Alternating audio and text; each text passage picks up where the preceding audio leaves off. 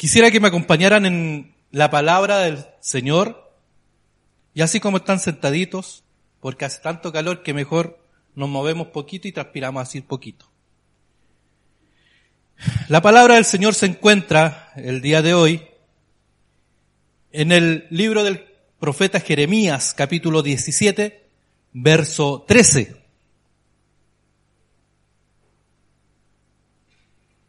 Mientras lo encuentran, yo le decía a Gladys, damos gracias al Señor por tener, vamos a, Osorno, nos regalonean porque está Jairito aquí. Vamos al lago Ranco, nos regalonean porque está Samuelito aquí. Ya tenemos el sur listo. Como otro caballero, ya tenemos listo el sur, ahora nos falta el norte. Pero se nos abrieron las puertas, hermanos, porque eh, hay hijos de pastores, hay hermanos que llevan años eh, trabajando en la iglesia y los echan de menos después cuando se vienen para acá. Y el pastor decía ya, el pastor Damián, nosotros todavía tenemos pena que nuestro hermano Samuel se haya ido a Santiago. Y cuando yo pasé adelante le dije, ustedes tienen pena, nosotros estamos alegres. Así que, porque el Señor nos envió para acá. Así que sigamos orando por obreros y los obreros dispuestos también a trabajar. ¿Encontraron la palabra? Sentadito así como está en verso 13, dice así, oh Jehová, esperanza de Israel, todos los que te dejan serán avergonzados y los que se apartan de mí serán escritos en el polvo, porque dejaron a Jehová manantial de aguas vivas. Pero ¿qué tiene que ver todo esto? Mucho, hermano. Hay un dicho que por años lo hemos dicho y muchas veces mal dicho, que es la esperanza. La esperanza es lo último que se pierde, pero a veces es lo primero que perdemos. Hablar de esperanza es hablar de futuro, es hablar de visión, es hablar de sueños. Cuando se acaba todo eso, cuando no tenemos la esperanza, no tenemos sueños. Andamos como zombies. No tenemos visión porque no sabemos para dónde partir ni qué hacer. No tenemos identidad. Por ende, y terminamos enfrascados en nuestros propios temores, en nuestros propios, eh, en nuestro propio duelo, por decirlo así. En eh, el libro de Génesis podemos encontrar la historia de Jacob. Todos conocemos la historia de Jacob. Cómo empezó, cómo Dios lo llamó, cómo Dios la trajo, cómo Dios le dio su hijo, su descendencia. Pero saben que pasaron 22 o 23 años para que volviera a ver a su hijo, a su hijo amado, a su hijo regalón, a su Kevin. Ah, ¿no? ¿No es regalón? Sí, sí es regalón Kevin a ver a José. Pasaron entre 22, 23 años para volver a ver a su hijo amado, a ese hijo del amor que dicen algunos, a ese hijo que lo llenaba todo para él. Pero su esperanza estaba muerta. Pasaron 22, 23 años que su esperanza estaba muerta. En alguien que estaba vivo, porque él no lo sabía. Porque mientras hay vida, hay esperanza. Y como él no sabía que estaba vivo, su esperanza había muerto. En Génesis 48.11 dice, y dijo Israel, entre paréntesis eh, Jacob, a José, no pensaba yo ver tu rostro. Y he aquí, Dios me ha hecho ver también a tu descendencia. Imagínense ese papá, la alegría, el gozo, la llenura que tenía de gozo de ver nuevamente a ese hijo. Y hay una frase que se repite muchas veces, se repite cuando Jacob ve a José, se repite cuando en el hijo pródigo dice, mi hijo que había muerto, hoy vive. La esperanza que yo tenía en él y que se habían ido con él, mi proyección, uno como papá se proyecta en los hijos. Se proyecta en que van a ser mejor que uno. Uno, uno de los consejos que siempre le doy a mi hijo es que cuando tú te fijes en una mujer, cuando tú te fijes y pongas los ojos en una mujer, siempre tienes que nivelarte tu mamá hacia arriba. Y, vara, y vaya, siempre le digo lo mismo, y vaya que la vara está alta. Tú no puedes buscar a alguien menor que tu mamá. siempre tiene que ser mejor, porque tu mamá ya tiene, ha dejado la vara alta. ¿Y sabe la respuesta que me da? No, por eso voy a quedar soltero. porque uno como papá se proyecta. Uno como papá quiere que su hijo sea mejor que uno. Que si uno consiguió algo, que consiguió una casa, consiguió eh, tener una familia, que él la tenga mucho mejor, que no pase, y perdónenme la palabra, las pellejerías que uno ha pasado. Que si uno no logró estudiar nivel superior, que ellos sí lo puedan hacer. Y que si uno pasó hambre, que ellos no pasen hambre. Y muchas veces caemos en el otro extremo. Por eso Jacob dijo estas palabras. No pensaba ver tu rostro. Y he aquí Dios me ha concedido ver también tu descendencia. ¡Wow! ¡Qué tremendo! Así que los abuelitos que están presentes, denle gracias a Dios que están viendo su, eh, su descendencia. No es casualidad. No hay nada que a Dios se le haya escapado. Todo está bajo la soberanía de Dios. Y si usted en estos momentos tiene sus nietos, dé gracias a Dios por ellos. Porque Dios ha permitido que su nombre siga hacia la eternidad. Así, hacían, así veían los, judíos la eternidad. No lo veían en una vida más allá, sino que veían que el nombre del abuelo, el nombre del, del bisabuelo, el nombre del tatarabuelo, seguía viviendo a través de la descendencia. Por eso decían, el, el Dios de Abraham, de Isaac y, o sea, había descendencia. En Jacob también podemos sacar varias enseñanzas. Usted dice, pero leyó Jeremías, tranquilo. En Jacob también podemos ver la siguiente. ¿Qué hizo morir la esperanza de él?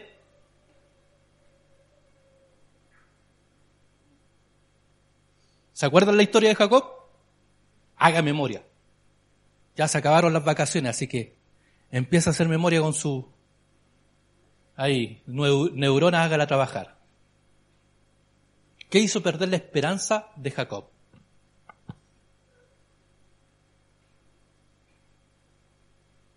Y hay mucho silencio, así que vamos a ayudarle un poquito. ¿Saben lo que hizo perder la esperanza de Jacob? Una túnica con sangre. Una túnica manchada de sangre.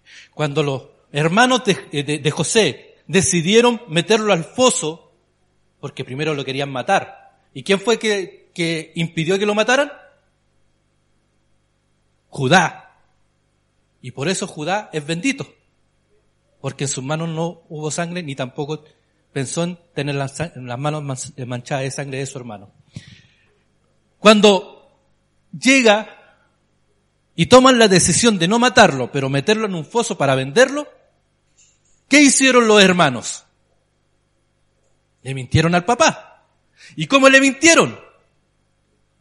La túnica regalona, la túnica que, que tenía José, la mancharon con sangre. Y entonces, ¿qué es lo que le llevaron al papá? La túnica con sangre. Y fue el momento en que murió la esperanza de Jacob. Mi hijo ha muerto rasgó vestidura, lloró, hizo duelo. ¿Por qué? Porque su esperanza, su proyección como hombre, como papá, había muerto. Las promesas que Dios le había entregado a través de, de, ese hijo amado, de su esposa, había muerto. Mi pregunta es, hermanos, ¿qué ha matado la esperanza en usted?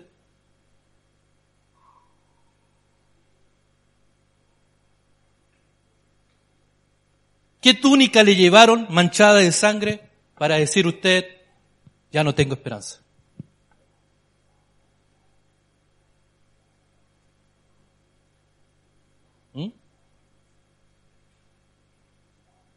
Ojo,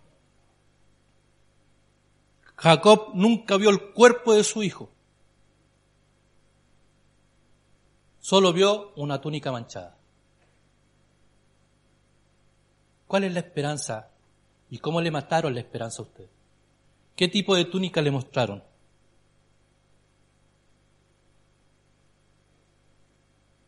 Debemos inyectar entonces en nuestras vidas, como decía la palabra y como dice el verso que leímos,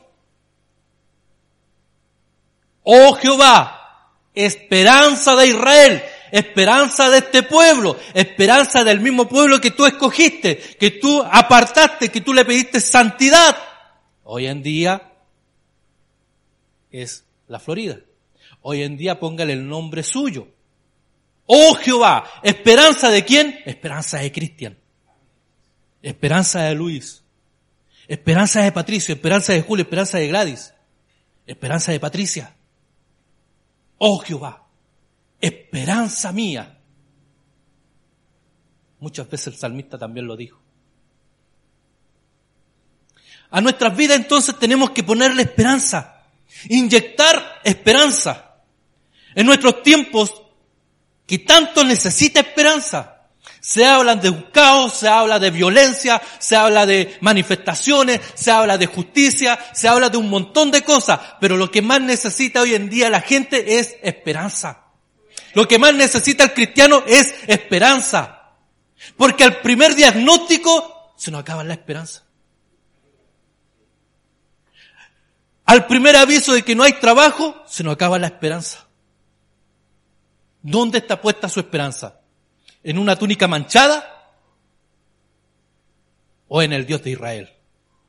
Hablamos del Dios de Israel, alabamos al Dios de Israel, cantamos al Dios de Israel, cantamos a ese Dios que envió a su Hijo a morir por nosotros. Pero al primer indicio, nuestra esperanza muere. Y en eso tenemos que tener cuidado. Hermanos, en estos tiempos donde todos necesitan esperanza, que si no la hay, nuestra vida se va cuesta arriba, porque nos cuesta todo, o cuesta abajo, donde ya no hay nada más que hacer.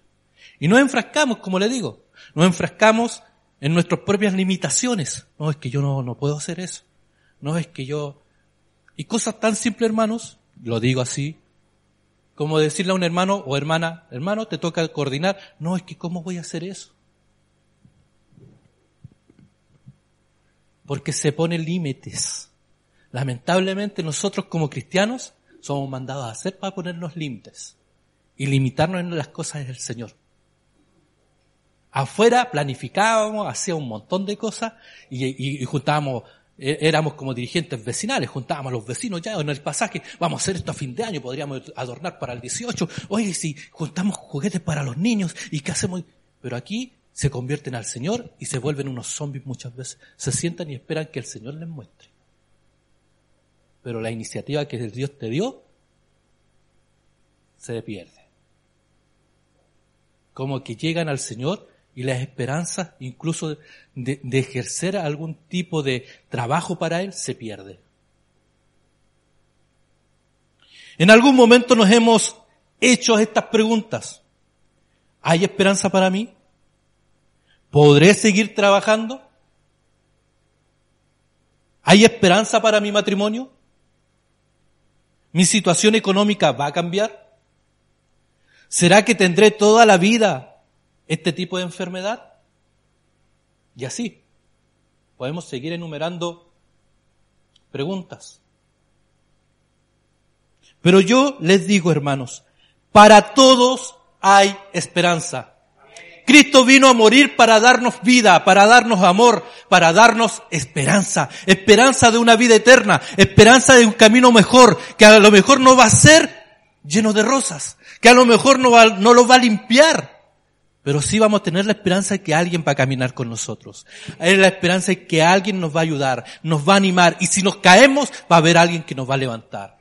Que cuando vengan las enfermedades, y aunque el diagnóstico sea negativo, sabemos que hay alguien que me va a dar consuelo, que me va a dar ánimo, y que mi familia no va a quedar sola porque va a haber alguien que se va a preocupar de ellos. Que si no hay trabajo, la esperanza de que hay alguien y ese alguien es el Señor, nuestro Señor. No es el Señor a lejos, es nuestro Señor cercano, que el que va a decir, tranquilo, yo soy el que proveo. Yo soy el que te cuido. Y lo he puesto un montón de veces como ejemplo. Mi hermana vive por fe. Y pregúntele si alguna vez le ha faltado. porque su esperanza está en el Señor. Entonces, ¿sigue con esa túnica manchada de sangre? ¿O este es el momento de botar esa túnica y tomar la esperanza que el Señor nos da? Porque para todos, vuelvo a decir, hay esperanza. La esperanza, ¿sabe qué? Aumenta. ¿Cuándo? Cuando nos acercamos al Señor. Y cuando creemos en sus promesas. Él dice, una de sus promesas que me encanta, dice, yo no te dejaré ni te abandonaré porque yo estoy contigo. ¡Wow! Dígame que no es una tremenda esperanza. Saber que esa promesa se hace viva si yo me acerco a Él que no me va a dejar, no me va a abandonar, que va a estar conmigo en las buenas y en las malas, que va a estar conmigo cuando yo esté llorando, cuando nadie vea mis lágrimas, Él estará conmigo. Que cuando todo el mundo diga destrucción total, sabré que Él me pondrá paz en el corazón, porque Él dijo que no me iba a abandonar. Y aunque hagan mil barricadas por Vicuña Maquena, aunque quemen cien veces las estaciones, aunque quemen las micros, sé que mi redentor vive. Aunque tenga que llegar de urgencia a un hospital y aunque lleguen las enfermedades, Él no me va a dejar, no me va a abandonar, porque Él prometió estar conmigo. Y esa es la esperanza que yo tengo. Y muchas veces dicen, usted no se preocupa por nada. Sí, me preocupo, pero al mismo tiempo descanso porque esa es la promesa que Él tiene para mí que no me va a dejar, no me va a abandonar, porque Él está conmigo. Y así como está conmigo, puede estar con usted. La esperanza aumenta cuando yo me acerco a, Dios, cuando yo empiezo a tomarme de sus promesas, cuando empiezo a tomar en serio la vida de Cristo y la muerte de Cristo y la resurrección de Cristo, porque si Cristo resucitó es porque también dijo que iba a estar con nosotros. y enviaré a vosotros. ¿Qué? El libro de Hechos. Un consolador. El compañero. En, la Biblia católica dice, y enviaré a ustedes un compañero. Enviaré con ustedes a alguien que no los va a dejar, no los va a abandonar, que va a estar con ustedes, que los va a consolar, que les va a dar ánimo, que les va a empujar cuando crean que todo está en contra suya. Cuando todos nos decían que éramos locos por querer arrendar un lugar como este, cuando todos decían que éramos locos porque ¿cómo van a levantar una congregación allá? El Señor envió ese consuelo. Y también se los conté, iba, yo cuando recibí confirmación, una de las tantas veces ya, y de la última en realidad, iba caminando por el parque que está de Vicuña Maquena hacia adentro, frente al Jumbo. Iba en la noche, once y media de la noche, llegando a mi casa iba escuchando una canción súper eh, bonita de adoración, funky. La lluvia cae, o algo por ahí. Y el Señor me empieza a decir, levanta los brazos, levanta los brazos. Y yo miraba a todos lados así como, Señor, levanta los brazos. Porque lo que tú anhelas en tu corazón ya te lo di. Y yo empecé a levantar los brazos y empecé a cantar. Cantaba y cantaba. Llega hasta cerca de la casa cantando. Y, y, lloraba y lloraba. Porque había una esperanza que el Señor ya me había dado. Esa esperanza, toma, te la cumplo. ¿Tienes anhelo en tu corazón? Te la cumplo. Pero ¿cómo aumenta? Cuando nos acercamos a Él y nos tomamos de sus promesas. ¿Qué es lo que el Señor te ha prometido, hermano? ¿Dijo que ibas a pasar siempre llorando? ¿Dijo que ibas a pasar siempre en pobreza? ¿Dijo que ibas a pasar siempre endeudado? No, todo lo contrario. La esperanza es que te iba a sacar. Y si no ibas a tener dinero, si no ibas a tener alimentos, te iba a sustentar. Iba a ser tu proveedor. Dice, yo soy el proveedor. No es cualquiera, es Dios. Hemos estado con las despensas vacías o no. ¿Cuántos hemos estado como familia con las despensas vacías? Pero sin embargo, Dios siempre manda a alguien para llenar tu despensa. ¿Cuántas veces nosotros, el ángel que le pusimos al abuelito que le arrendábamos por primera vez la casa, él viviendo en Canadá, nosotros con la despensa vacía en Chile, Sin embargo, llegaba, era como si él llegaba, ah, voy a ir para ver a los chiquillos. Llegaba, miraba, se iba. Y nosotros con Gladys, como éramos unos polluelos, eh, ¿qué habrá encontrado de malo? A lo mejor no le gustó cómo está la casa. Y nos pasaba un montón de... Y de repente llegaba, me decía, ya, ya, ya, venga a ayudarme. Y empezaba a bajar bolsas de mercadería, hermano. Llenaba la despensa. Ya, ahora me voy a mi casa de Quilpué. Y se iba.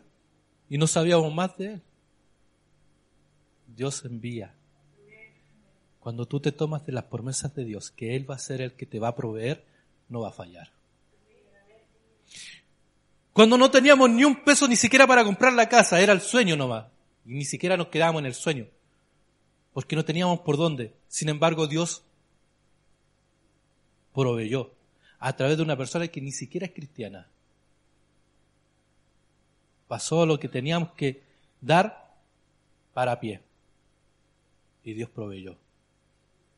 Ay, que a lo mejor la plata no es, no venía de un cristiano, no vale. Claro que vale, pues hermano, afuera vale igual.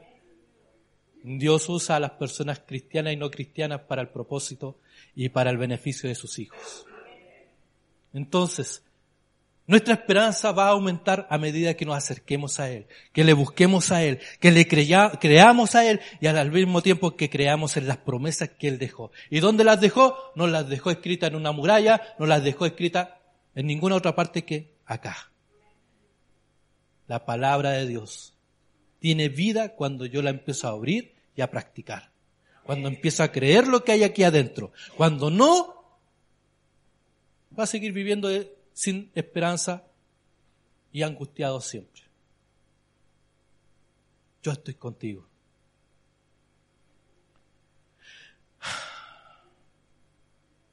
Vivir fuera del propósito de Dios se pierde la esperanza. El vivir sin propósito se pierde la esperanza y esto trae como consecuencia la pérdida de sueños. ¿Ha tenido sueños? Nuestro sueño era tener casa. Gracias al Señor nos bendijo. ¿Cuál es su sueño? Al no tener propósito, se pierde la visión. Y se pierde o se vive de ilusión. Por eso es bueno que nos acerquemos a Dios, el Dios de Israel, el Dios que sacó a un pueblo, un Dios que le proveyó a ese pueblo, un Dios que ha estado desde los comienzos de la creación hasta el día de hoy con su pueblo. Y hoy está con nosotros. Ese Dios que cumple sus promesas, no es como nosotros, que decimos algo y después fallamos. Este Dios es el Dios que cumple sus promesas.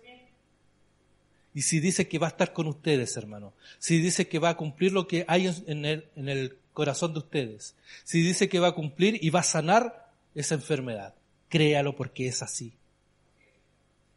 Por eso, nunca pierda la esperanza nunca pierda la esperanza. ¿Qué debemos hacer para conservar la esperanza entonces en Dios?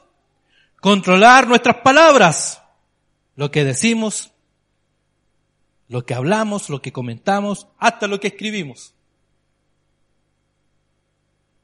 Porque eso después son semillas que uno va sembrando. Y a la larga nos va a traer consecuencias. ¿Se acuerda que dijiste esto? ¿Te acuerdas que dijiste esto otro? Mi hijo a medida que iba creciendo me fui cuidando en, las palabras que yo trataba con él. Porque era como serie de televisión. Todo lo que yo diga podía ser usado en mi contra. No, papá, es que tú me lo prometiste. No, no, no, no, yo no te prometí.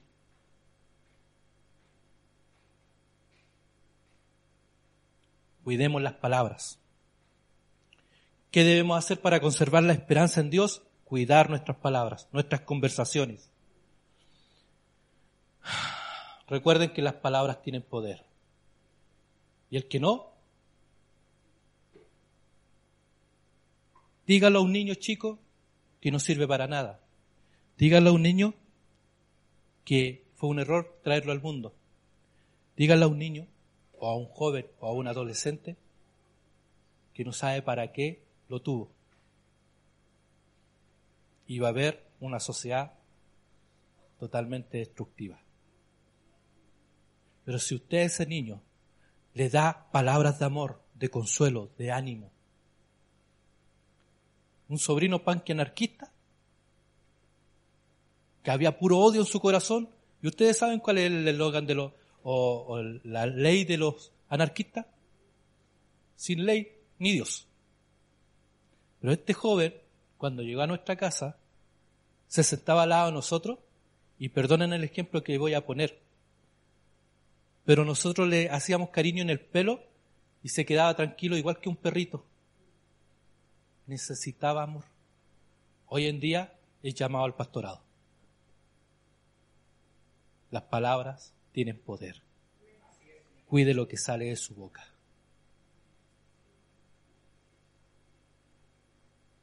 Demuestre con su boca, de nuestra boca, perdón, pueden salir dos clases de palabras. Bendición o maldición. No hay términos medios. Por eso debemos cuidarnos, hermanos. No mate la esperanza, no muestre la túnica manchada a otro hermano. No, ¿cómo va a hacer eso, hermano? No sé, ¿Cómo va a hacer esto otro? Hermano, no, si usted no es capaz de hacer eso. Sino que nosotros tenemos que alentarnos. Porque si fuera por méritos propios o fuera por nuestros estudios, por nuestras capacidades, le diré que ni siquiera Dios nos habría llamado. Pero fue por gracia. No nos olvidemos de eso.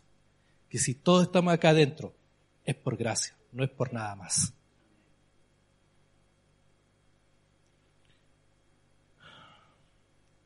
Romanos 8:39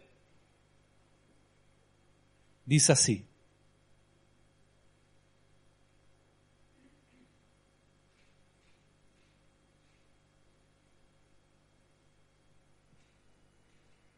Ni lo alto, ni lo profundo, ni cosa alguna en toda la creación podrá apartarnos de qué?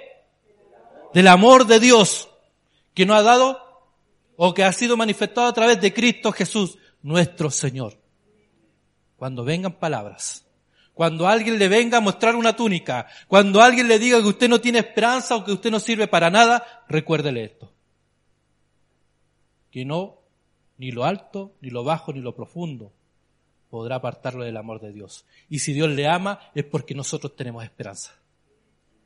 Amén.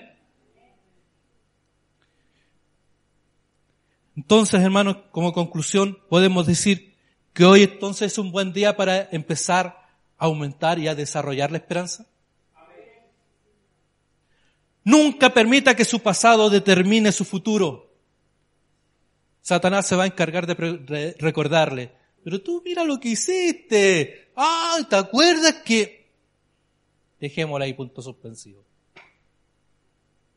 No deje que las circunstancias lo detengan, ni que las excusas gobiernen su vida. Es que yo no puedo, es que yo hice esto. Hay uno que lavó su vida con una sangre preciosa.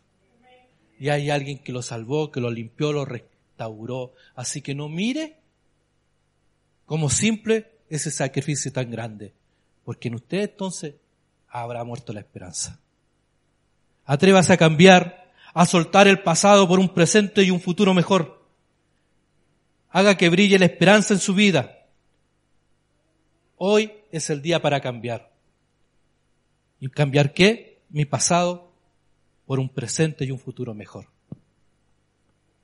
Que nunca pierda la esperanza oh Dios de Israel, Dios mío, Dios de Cristian, hazme tener esa esperanza entonces en ti y en tus promesas. Amén. Cerremos nuestros ojos, hermanos.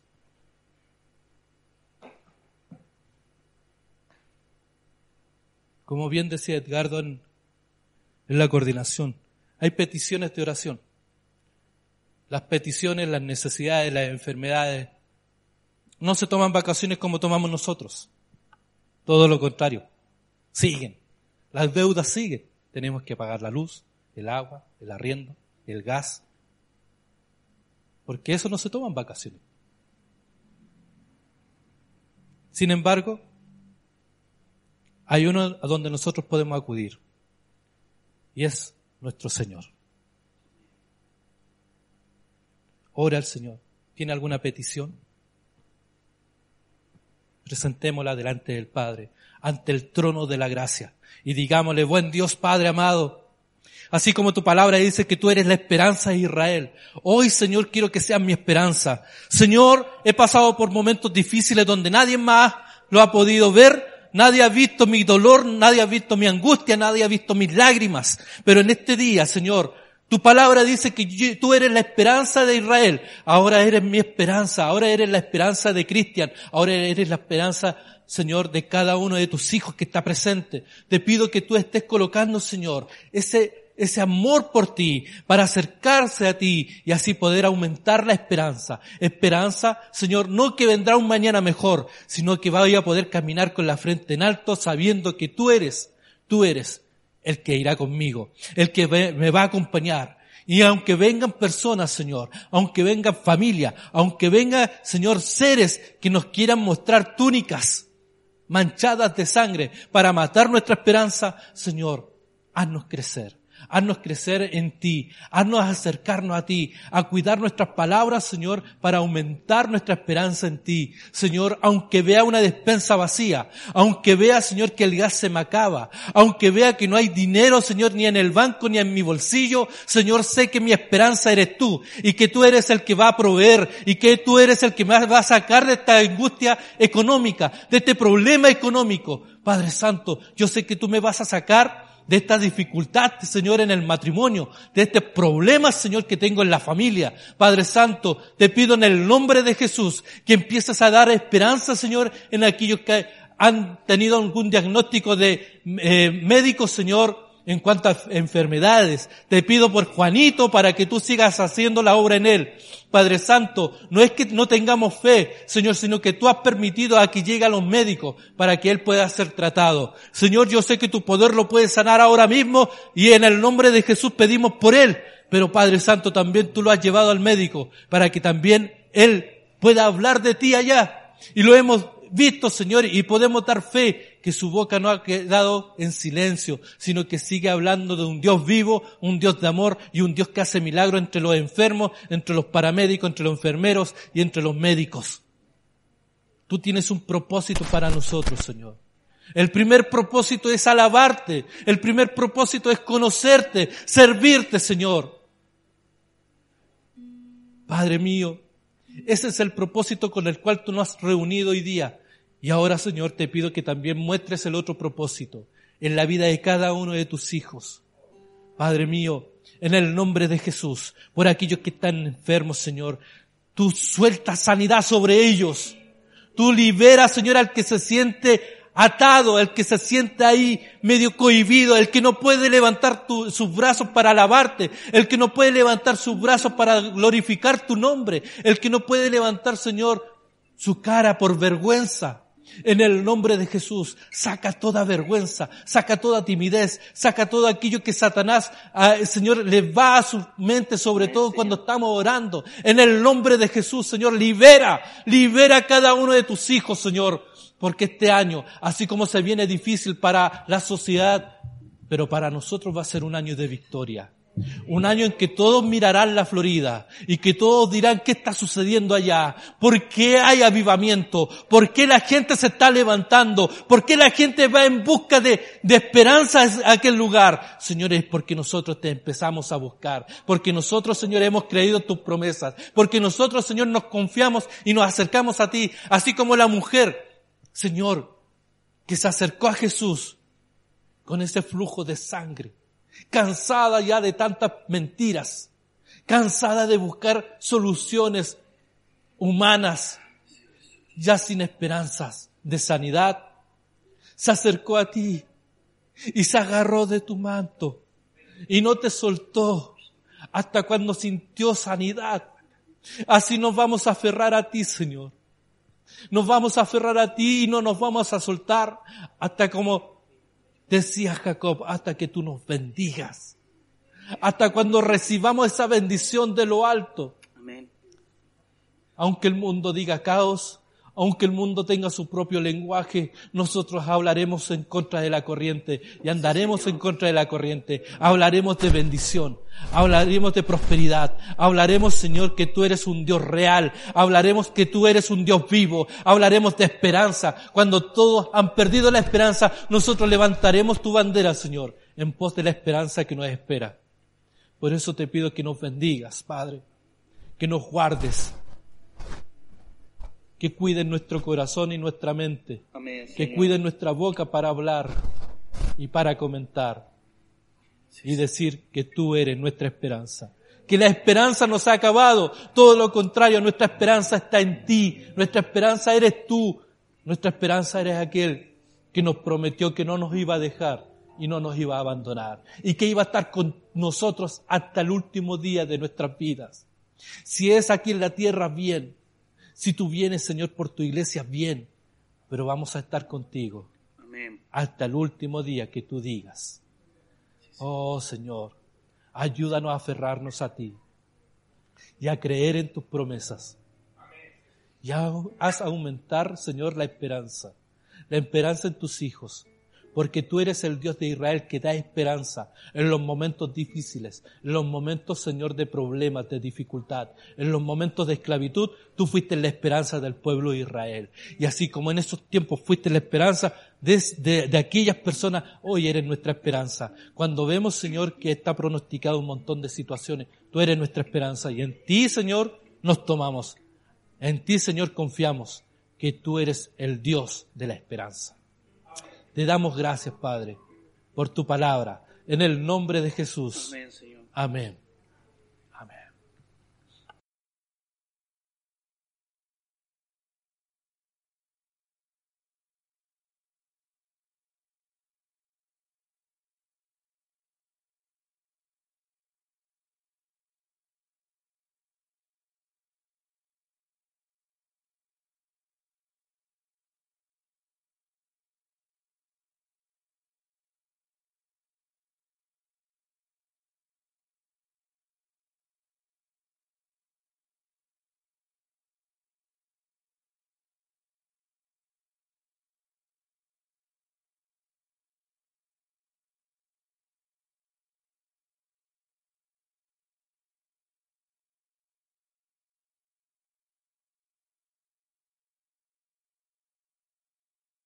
En Santiago 1. No van a buscar Santiago 1. eh, sino que en la cárcel Santiago 1 eh, me mandaron a un módulo bien especial de traficantes y asesinos. Eh, imagínense que yo iba muy tranquilo, pero vi al Señor en personas jóvenes y era una de las cosas que más me caló bien, bien fuerte, ver a jóvenes de 19, 20 años eh, en la cárcel. Situaciones, no lo sé, tampoco los puedo juzgar, eh, pero sí sedientos de la palabra. Cuando comenzamos, eh, sacudieron una alfombra y ese era el, el lugar sagrado para ellos. Y todos se sentaron alrededor. Cuando cantaban, yo escuchaba a militares cantando. Porque cuando decían amén, era una sola voz. Cuando, cuando cantan, y Ricardo ha ido también, es una sola voz que se escucha. No, no, nadie se, se escapa ni nadie se, no, es una sola voz. Y un respeto a la palabra, hermanos, que cuando la van a leer dice, esta es palabra del Señor para la iglesia, y todos guardan silencio. Y me tocó compartir, y veía la, eh, la sed y el hambre de la palabra, y eran más de 60 y algo personas, si es que no cerca de 70 personas, escuchando palabra del Señor. Cualquiera quisiera una congregación así al tiro. y después me preguntaban mi, mi, mi apreciación. Yo les decía, acá hay un ministerio tremendo que desarrollar, porque no es tan solo ir a entregar una palabra, eh, cuando terminamos nos pusimos a orar por algunos jóvenes, nos, eh, nos pidieron oración y ellos arrodillados de guata, llorando, pidiendo oración, ni siquiera era por ellos mucho, era por su familia, por sus hijos, por sus papás, que los cuidaran para que no llegaran ahí. Y tremendo, tremendo, fue una bendición bastante especial. Le doy gracias al Señor por ello. Y no es tan solo como le digo ir a entregar la palabra, sino que escuchar, aconsejar, ver. Y, y ustedes saben cómo soy yo. No, no soy tan elocuente ni tampoco muy buen conversador. Soy más bien retraído, pero me daba cuenta que el papá de Ricardo se manejaba al revés al derecho con, con el lenguaje, el coa, y cuando hasta a mí me dolió los palos que le pegó a los hermanos, pues. compartí la palabra y después dijo, hermano, ¿quieren más? Amén. Listo. Y él siguió y le dio y le dio y le dio. Hasta a mí me dolieron los palos. Porque ellos están acostumbrados a que le hablen en un lenguaje fuerte, en un lenguaje, eh, bueno, el lenguaje de ellos, un lenguaje callejero que no es el más suave. Y pensaba también de ese, muchas veces uno trata de buscar las palabras más y escoger las palabras más delicadas para que los hermanos no se me sientan. Y ellos, sin embargo, recibían y recibían. Y después, ¿quién quiere oración? Y vaya a pasar a orar tú o no. Ya, pasa a orar. y ahí pasaba la persona a orar. El líder estaba esperando, está hace dos años preso, y el líder está esperando que le diera el libre esta semana o este mes y todavía no pasa nada y andaba medio triste, imagínense. Son cosas totalmente ajenas a lo que nosotros vivimos. Así que fue una linda bendición el día de ayer. Llegué como a la una de la tarde, abrazando a mi hijo, a mi esposa y dando gracias por todo lo que tengo. Incluso cuando estaba almorzando, eh, yo decía, gracias Señor, me vino esa pena también por ellos, porque cómo comerán, cómo... Y de repente, eh, pastor, se sirve un tecito, un café, un agua. Y yo así como, ¿qué le digo? Si le digo que no se pueden sentir, si le digo que sí, a lo mejor le voy a gastar lo que tienen. Y uno acostumbrado, por lo menos, bueno, cada uno tiene su costumbre en la casa, eh, nos servimos un té y ahí lo dejamos algunos que se destiñan prácticamente el té. Y él me dice, no, un tecito, un tecito, ya, me llevan el tecito. Me dice, pastor, eh, me pasan la bolsita porque después nos sirve para otros tecitos. Los secamos y los sirven para más. Oh, y decía yo, Señor, ¿cómo no darte gracias por eso? por todo lo que uno tiene en la casa. Así que fue bonita experiencia, hermano. Espero repetirla a medida que el tiempo también me, lo disponga o que, que tenga. Pero la palabra de hoy se llama El amor empieza con J. La semana pasada estuvimos hablando de... Estamos en vacaciones todavía, parece. La palabra eh, pasada estuvimos hablando de no perder qué? La esperanza. Bien, hermana Patti. Ya empezó con un puntito a favor. La semana pasada estuvimos hablando de la esperanza. Y es justamente lo que le hablé ayer a los, a los reclusos. La esperanza. No pierdas la esperanza. Aunque muchos han perdido la esperanza en ti, aunque muchos han dicho ya tú no tienes esperanza, Dios te ha dado una nueva esperanza, que es Jesucristo. Y esta semana la palabra lleva como título El amor empieza con J. O se escribe con J. En Grecia, la antigua Grecia, siempre he querido conocer Grecia, incluso estudié misiones para irme a Grecia. Llegué a la rotonda Grecia, fue lo más lejos que llegué. El amor lo definían en cuatro categorías. Ágape, filio, Eros y Estorge. Pero, ¿saben qué? El amor de Dios se puede definir en una sola palabra, Jesús. ¿Cuántos dicen amén? Porque no ha recibido el amor de Jesús, no recibió la gracia salvadora, redentora, que a través de la cruz, a través de su sangre preciosa, nos envolvió, nos levantó, nos sacudió y nos restauró. Entonces, hermanos, Mire quién viene apareciendo.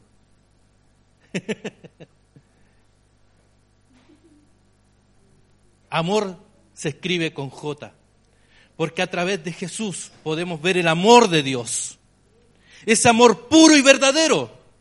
El amor de Dios se manifestó de manera gloriosa en la humanidad y a nosotros. Busquen un texto muy conocido por todos. El Evangelio según San Juan, que algunos se lo van a tener que aprender de memoria, la literatura juánica, y otros van a sacar más canas todavía y otros canas verdes. No voy a dar nombre, pero Ramón tiene que hacer su tesis sobre la literatura juánica. Así que oren por él, porque después de los 50 ya la memoria no, no ayuda mucho. Él tiene 51, así que por eso está recién empezando.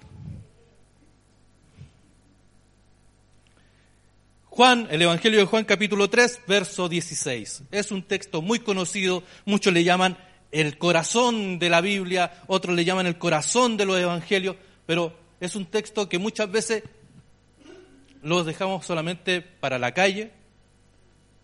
Yo crecí predicando en la calle porque de tal manera, bueno, no tenía sentido para mí porque yo lo escuchaba repetir.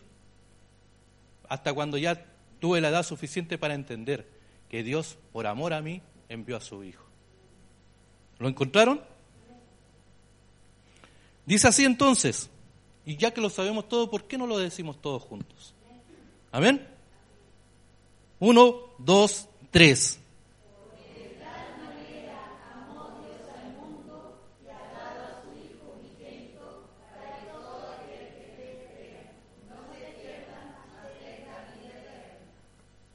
Ahora díganlo como de manera militar.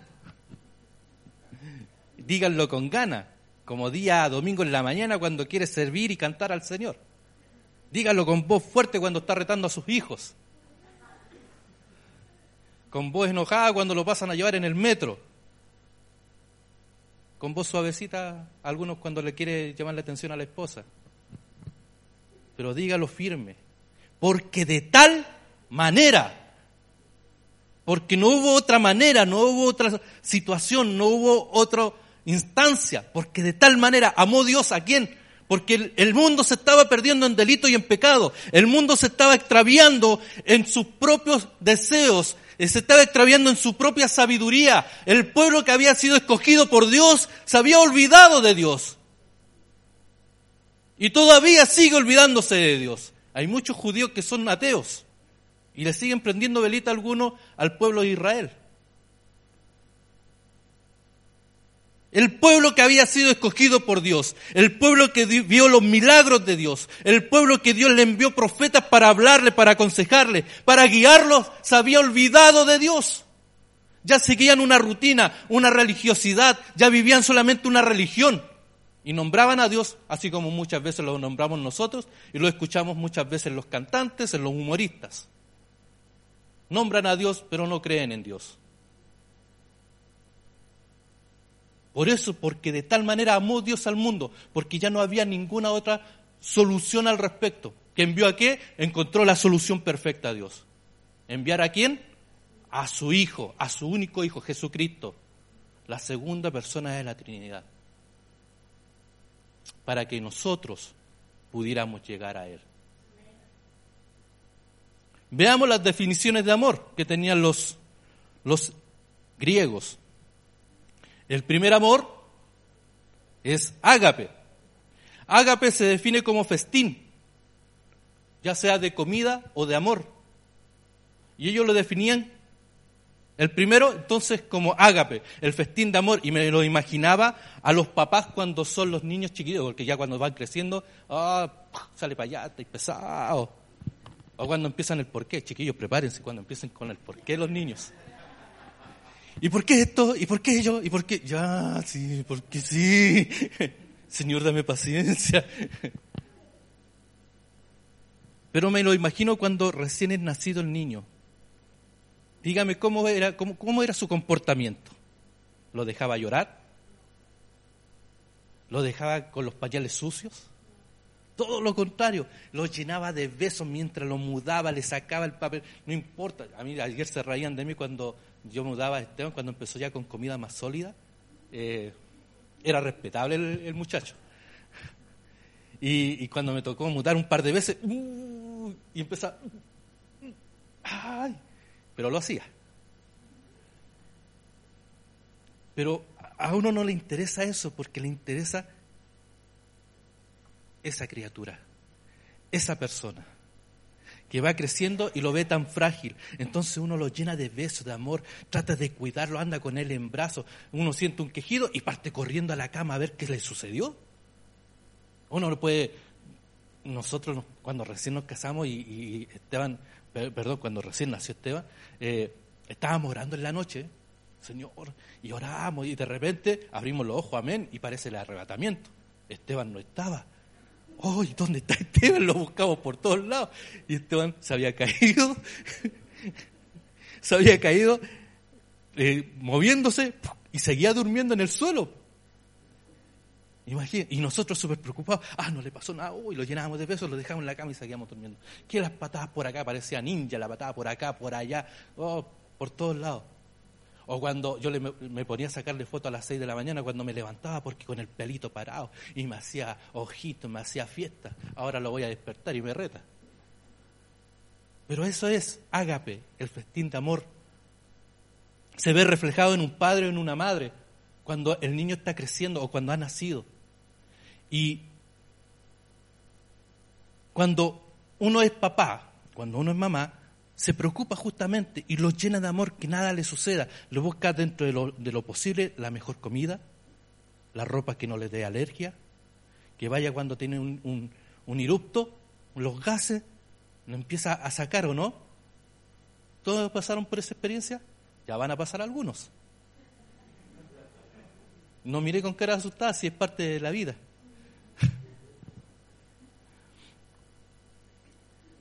Uno se preocupa del amado, y eso es lo que quiere decir Agape, preocuparse del, del, bien del ser amado, o buscar el bien del ser amado.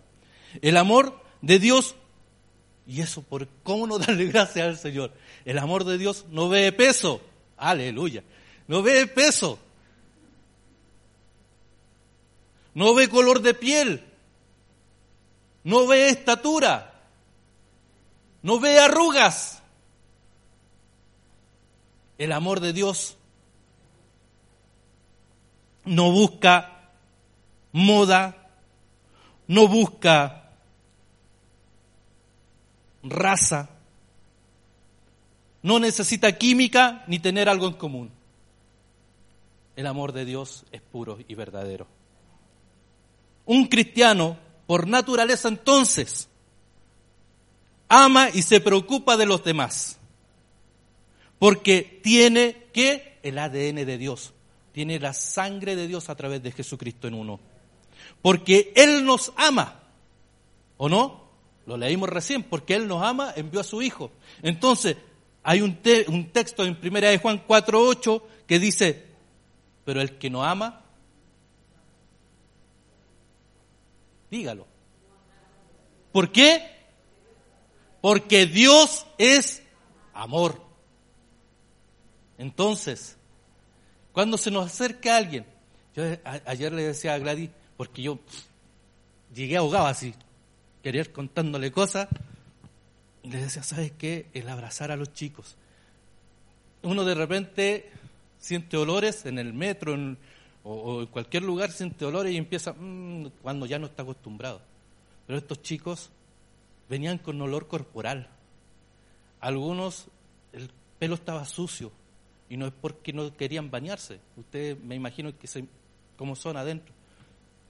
Pero sin embargo buscaban sentirse perdonados, sentirse amados, sentir que alguien intercedía por ellos y, y, arrodillado los abrazaba, les daba besos y te saludan con besos y uno no le puede decir que no.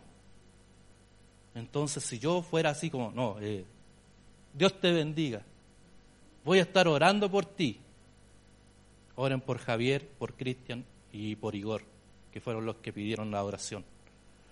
Porque esta semana tienen que presentarse ante el juzgado. No se olviden de ellos. ¿Se imaginan qué amor entonces estoy mostrando? Si Dios es amor, si yo hablo de amor, si Cristo murió por mí por amor. Que Dios te bendiga. Vamos a orar. Sí, arrodíllate allá nomás, yo por acá. No. Cuando venimos a Cristo, venimos justamente con la misma situación, no venimos bien, venimos sucios espiritualmente, venimos cochinos, hediondos espiritualmente, pero sin embargo Él dice que nos da un festín de amor, nos abraza, nos cubre, nos protege, nos levanta y nos restaura. Ese es el amor ágape. Entonces, si Dios es amor y yo tengo el ADN de Dios, ¿qué tengo que reflejar? Dígalo ahora creyendo, sí. ¿Qué tiene que reflejar? Amor. Amor hacia la necesidad que hay afuera. Alguien alguna vez mencionó, y hace muy poco, un hermano, a, a este gran filósofo moderno que es sinónimo de temblor y de terremoto, cantante romántico, eh, Arjona. Empezó a temblar, no. Eh, un hermano de acá lo mencionó una vez. Y tiene mucha razón, porque una de sus canciones que se hizo conocida que se llama Jesús es verbo no sustantivo. Y justamente habla del amor, que la persona más creyente en el barrio, la persona que más hablaba de Dios, la persona que más demostraba que era religiosa, no mostraba amor. Y cuando las pelotas caían en su casa, las reventaba. Entonces, en cosas mínimas debemos mostrar este festito amor que nosotros recibimos. Dios es amor, Dios es ágape, nos llena de amor, nos abraza, dice que con amor eterno te he amado. O sea, no te escogió ahora, te escogió desde mucho antes. Y aún sabiendo lo que tú ibas a hacer, sabiendo lo que tú eh, eh, ibas a querer ser como persona, como profesional, que, que ibas a hacer, con quién te ibas a casar, cuántos hijos ibas a tener, Él te siguió amando. Y te sigue amando. El amor filio o filis, o filos, es un amor de amistad, un amor de hermandad. Es fidelidad entre personas, es compañerismo, compromiso, comparten cosas en común. Y Proverbios 17, 17 lo dice. En todo tiempo ama el amigo y es como un hermano en tiempos de angustia. Y una de las cosas que yo siempre le he dicho en mi familia es que mi familia es la familia de Cristo porque con ellos yo puedo reír, puedo llorar, me he desahogado, me han ayudado, me han consolado, cosas que no tengo confianza con, con, mi familia directa. Porque más ama un amigo muchas veces. El amigo no te cuestiona, el amigo no te juzga. El amigo sí te va a retar. El amigo sí te va a echar para adelante te va a haber derrotado y te va a levantar. El amigo que Dios pone en tu camino no va a ser ese amigo que no, ¿y para qué estás haciendo eso? Oye, si no tenés para el piano, no sirves para nada, mejor quédate ahí, tranquilito. Eso no es amigo. El amigo que Dios pone en tu camino es el que te va diciendo, vamos, tú puedes. El que te manda mensaje a las seis de la mañana. El que está diciendo ahí, tú eres importante, tú eres valioso, tú eres real tesoro para Dios. Ese es el amigo. Y este, este amor que ellos catalogaban como files o filos, lo podemos ver reflejado también en la Biblia. Cuando David acabó de hablar con Saúl, Jonathan, su hijo, hijo de David, se encariñó con David y lo quiso como a sí mismo. Saúl eh, retuvo entonces a David y no dijo y no lo dejó volver a casa de su padre. Jonathan y David hicieron un pacto porque Jonathan lo quería como a sí mismo. Primera de Samuel 18, el 1 al 3. ¿Tiene amigos así? Usted dirá, no, porque eh, yo no confío mucho en las personas, yo soy así, así nací y así me moriré, con tantos defectos ya lo sé. El gran salmista José José, para los más nuevos. Pero ellos se amaron a tal nivel que el entregar el escudo, entregar la capa, entregar la espada, entregar la lanza, era sinónimo de mátame. Estoy descubierto. Estoy a merced tuya. Y, y, Saúl, perdón, y Jonathan hizo eso con David. Le entregó todo, le dijo, toma, todo esto es para ti. tú puedes hacer conmigo lo que quieras. Sin embargo, lo amó, dice. Y dice Dios que debemos amar a los demás. ¿Cómo? Como a uno mismo. Cuando usted se levanta en las mañanas, ¿qué es lo que hace? No, si no nos pongamos tan, tan... ¿Qué es lo que hace en la mañana?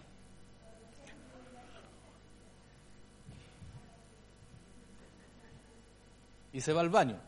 A lo mejor en la ducha, da gracias a Dios, porque va despertando. Pero antes, uno empieza a mirar. Y antes de salir, yo conozco algunas personas que incluso hasta para salir a comprar pan, se, se arreglan. ¿Cómo voy a ir así? No voy a dar nombres, pero la risa acusa. ¿Y qué es lo que sucede? Se cuidan. ¿Por qué? Porque, digámoslo así, es su testimonio el que va saliendo. El hombre es igual aunque diga que no. Hoy en día hay cremas para hombre, hay cosas de belleza para hombre, que el hombre diga, no, el hombre para ser hombre tiene que ser hediondo, cochino y peludo. Mentira, hermano, eso es mentira. Somos imagen de Dios y tenemos que cuidarnos igual. Que no nos gusten las cremas los machos es otro cuento. Pero igual tenemos que cuidarnos. Entonces, si yo me cuido, si yo me preocupo, si yo busco la ropa más bonita, que, que, resalte los ojos que tengo, los míos son café, no, así que no importa, pero que resalte mis ojos, mi sonrisa, mi, mi rubor y todo eso, ¿qué tengo que hacer? Así como yo me estoy cuidando, tengo que cuidar entonces a mi prójimo. Eso es lo que Dios nos está tratando de enseñar. Y ese es el amor files o filos. El amor ágape, o perdón, el amor eros, ustedes ya más o menos entenderán de dónde viene.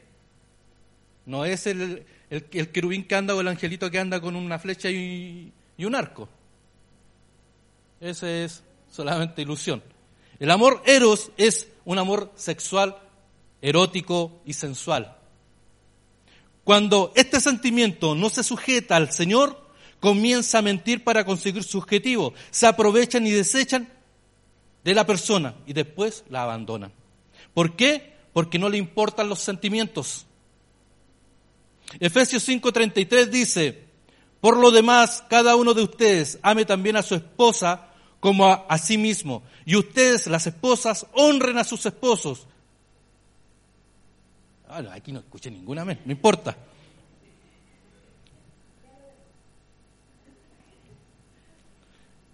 Honren a sus esposos. Nosotros tenemos que amarlas, ustedes tienen que honrarlos. Cuando yo le digo a Gladys, usted tiene que tratarme de Señor como Sara trataba ahora. Ahí sacaron la voz, miren. ¿Ah? Pero ¿saben qué, hermanos? Este amor no es malo cuando se sujeta al Señor. Porque a través de este amor nacen los niños. A través de este amor hay atracción y empiezan los pololeos. Así que no lo ve como algo malo. No, el amor erótico es, malvado, es, cochino. Este amor sujeto al Señor es hermoso. Les invito sí a que lean del verso 21, capítulo 5 de Efesios, del verso 21 al 33. Esta es la regla para todo tipo de relación, ya sea amistad, andante, los cabros entenderán, los andantes. El pololeo, el noviazgo y el matrimonio. El texto en sí habla de la mutua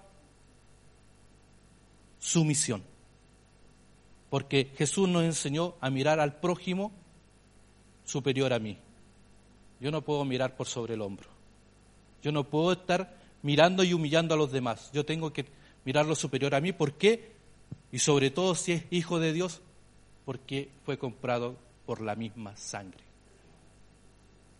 Y de eso habla el texto, la mutua sumisión. Todos debemos respetarnos, todos debemos cuidarnos, todos debemos eh, caminar respetándonos, ya sea en bromas, ya sea en tallas, en lenguaje, en miradas debemos respetarnos. Porque las miradas muchas veces hablan más que las palabras. Basta cuando me paso unos par de minutos y de atrás veo unos lindos ojos abiertos. Y uno entiende al tiro. No es necesario que lo diga más. Y el cuarto, la cuarta definición de amor es estorge, es amor de familia. Este amor es leal, protector, y se ve justamente en la familia, porque usted por su familia no la va a dejar abandonada. Ah, están pasando hambre, no importa, que pasen hambre nomás. Que aprendan a pasar hambre estos cabros. Yo cuando chico pasé hambre, así que que sepan lo que es pasar hambre. Mentira. Porque si yo pasé hambre, no voy a dejar que mi hijo pase hambre. Y más si soy hijo de Dios ahora. Voy a proveer, voy a cuidarlos.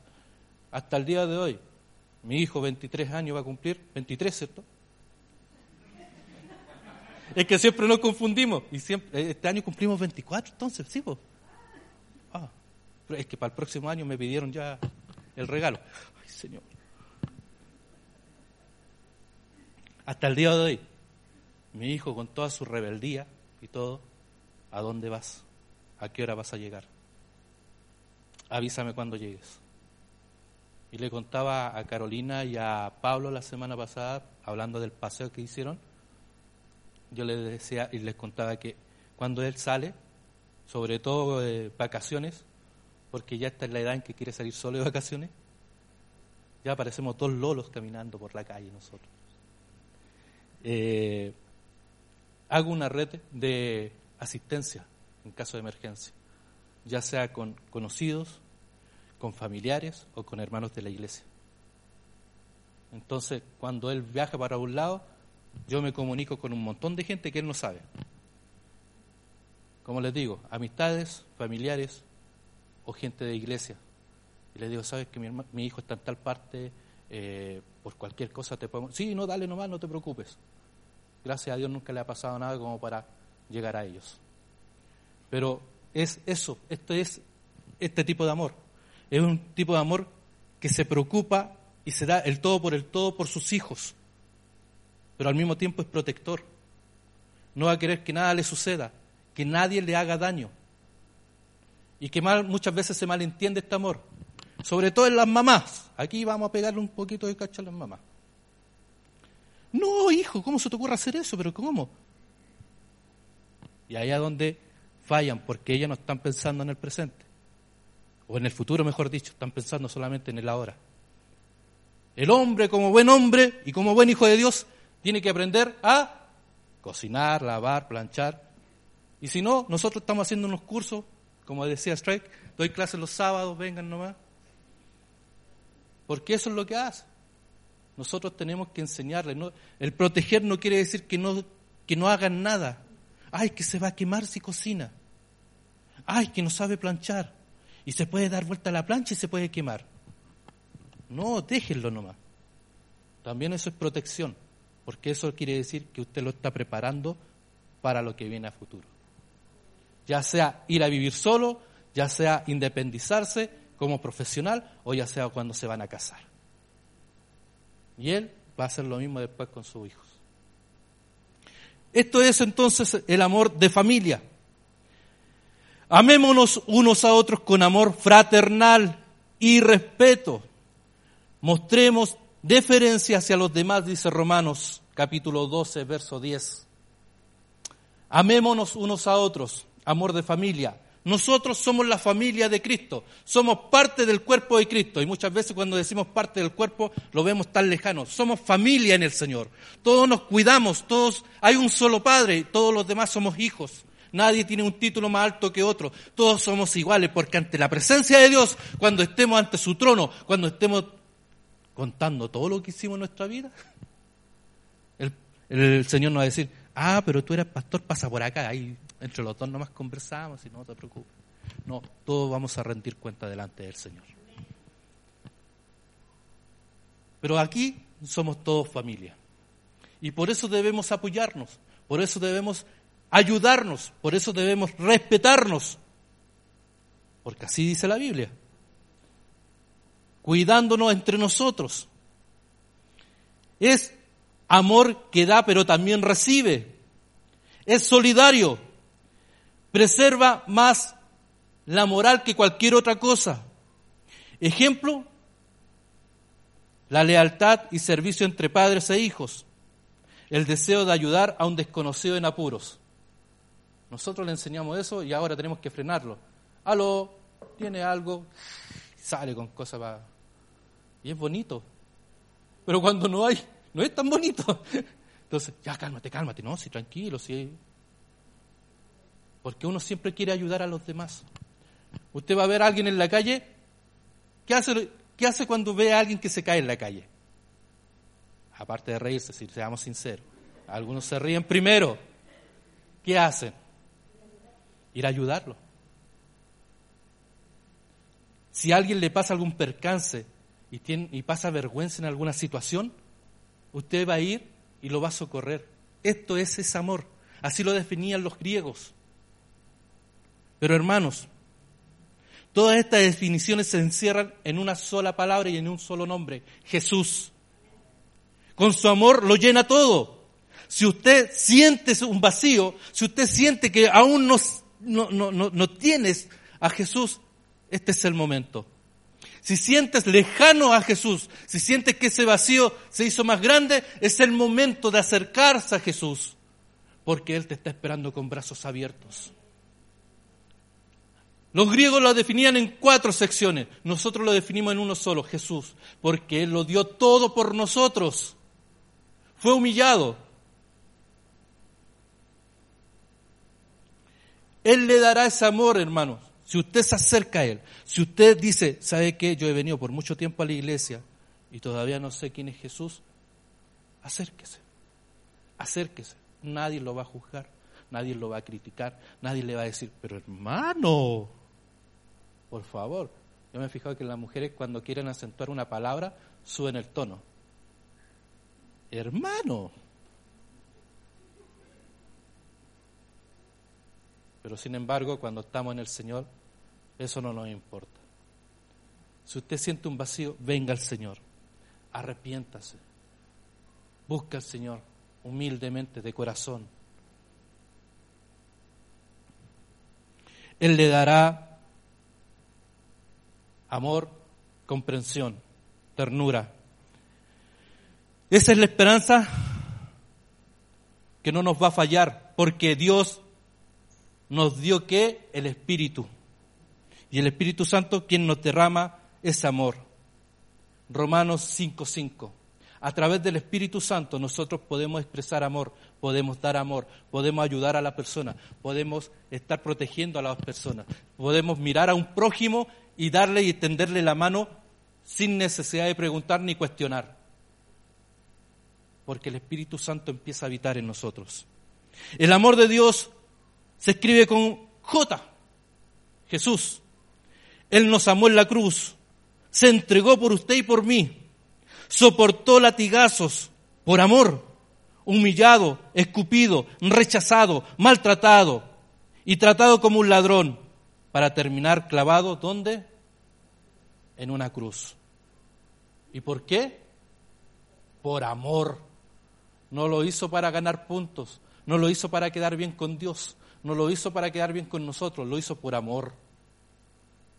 Y aunque a diario nos estemos equivocando, aunque a diario fallamos, una de las conversaciones con un joven una vez fue, pastor, pero es que yo peco todos los días. ¿Sí le digo yo? Sí. Por eso no sé si ser cristiano o no, recibir a Jesús, porque yo voy a fallar. Ya le digo, más o menos, ¿cuántos fallas en el día? no sé, pero tiene una cifra, unas cinco o seis veces. Yo con suerte en un día puedo fallar 15, 20 veces.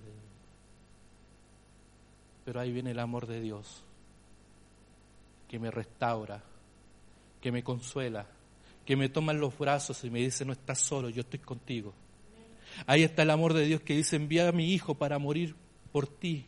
Así que no te preocupes, tu deuda fue saldada. ¿Y, cuál era la deuda antes para perdonar pecados? Era matar animales, derramar sangre. Sin embargo, Jesús lo que hizo fue derramar su propia sangre. Ya no fue una sangre animal, ahora fue su propia sangre por amor a nosotros. Entonces, no importa cuántas veces hayas fallado, Si has conocido algún tipo de este amor, recuerda que hay uno solo, Jesús, porque Dios es amor y envió por amor a cada uno de nosotros a morir. Si has caído, si has fallado, te has equivocado, has dicho una mala palabra, este es el momento de cerrar tus ojos. Este es el momento de reencontrarte con el Señor, ese Señor que alguna vez escuchaste hablar y que hace tiempo ya no lo escuchas. Este es el momento de encontrarte con ese amor, el amor verdadero, el amor puro, un amor leal, un amor sincero. ¿Y cómo demostró? Y realmente mostró a toda la humanidad su amor con una corona de espinas resistiendo ese dolor por amor a nosotros. Así que hermanos, le invito, si no has sentido por mucho tiempo el amor de Dios en tu vida, este es el momento, ora a Él.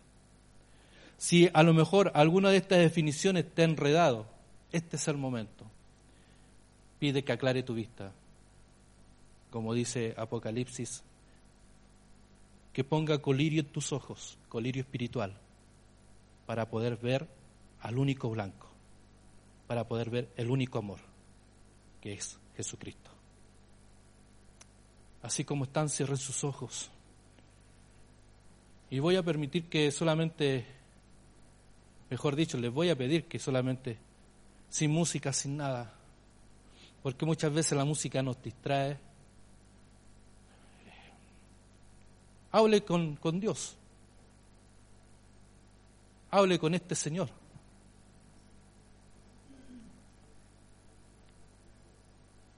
Abra su corazón, porque es una de las cosas más difíciles que nos, sucede a veces. Y parece que entre más años, más duro se pone el corazón cuando debería ser lo contrario.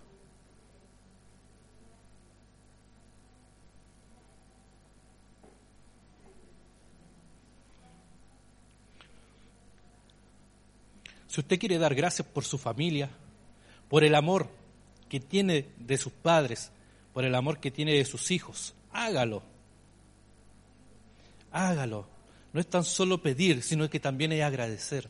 Así también se demuestra el amor. El último amor lo veíamos, es familiar, es el amor que da y recibe, el amor que yo entrego cariño y recibo ese cariño. Es ese amor que yo le doy, pero también me dan.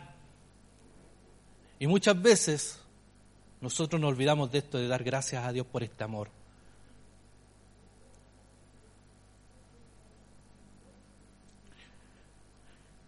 Ore al Señor, abra su corazón y dígale, papito lindo, todos pueden definir de una u otra manera amor. Poetas han llenado libros, han escrito un montón de títulos Muchos miran la luna para inspirarse en el amor. Otros simplemente creen que el amor es dar hasta que duela. Pero sabemos que el amor es dar y nada más. Gracias porque a través de tu Hijo Jesús podemos ver este amor. Porque tú eres amor. Y nosotros, Señor, queremos también expresar a otros el amor amor al que necesita, amor en tiempos de violencia, amor en tiempos de crisis, amor en tiempos de angustia, amor en tiempos de dificultad y de problemas. Padre, nos ha puesto como agentes de paz, como agentes de amor en nuestra nación. Y Señor, que salga de nuestra boca paz, salga de nuestra boca amor, porque tenemos tu ADN, tenemos, Señor, parte de ti en nosotros a través de la sangre de Jesús. Padre, por eso te pido que nos ayudes, que cuando, Señor, nos toque compartir, cuando nos toque hablar, salga, Señor, palabras de amor y de consuelo, palabras de ánimo y de restauración, así como muchas veces lo hiciste con nosotros. Bendito Dios, te doy gracias por la familia que tengo, gracias, Señor, porque tú nos has bendecido con un hijo, nos has bendecido con el amor, Señor, de Gladys. Gracias, Padre, porque puedo ver reflejado tu amor hacia mí así, de esta manera. Gracias por el amor, Señor, de la congregación, que tú, Señor, has ido añadiendo. Gracias porque aún faltando algunos, Señor, ya mis hermanos están de vuelta. Y eso también es una muestra de amor. Padre, te doy gracias. Gracias por ese amor demostrado en la cruz a través de tu Hijo Jesús. Gracias, Señor. Gracias.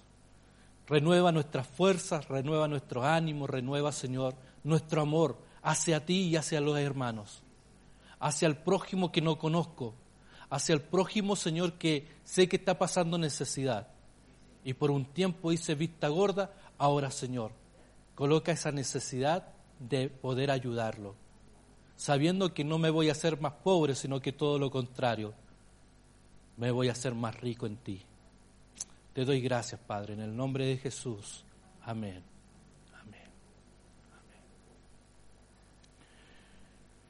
Así que ya saben, Dios es amor. Y aunque muchos quieran clasificarlo en un montón de cosas, hay un solo amor. Y empieza con J. Jesús. Amén. Hermanos,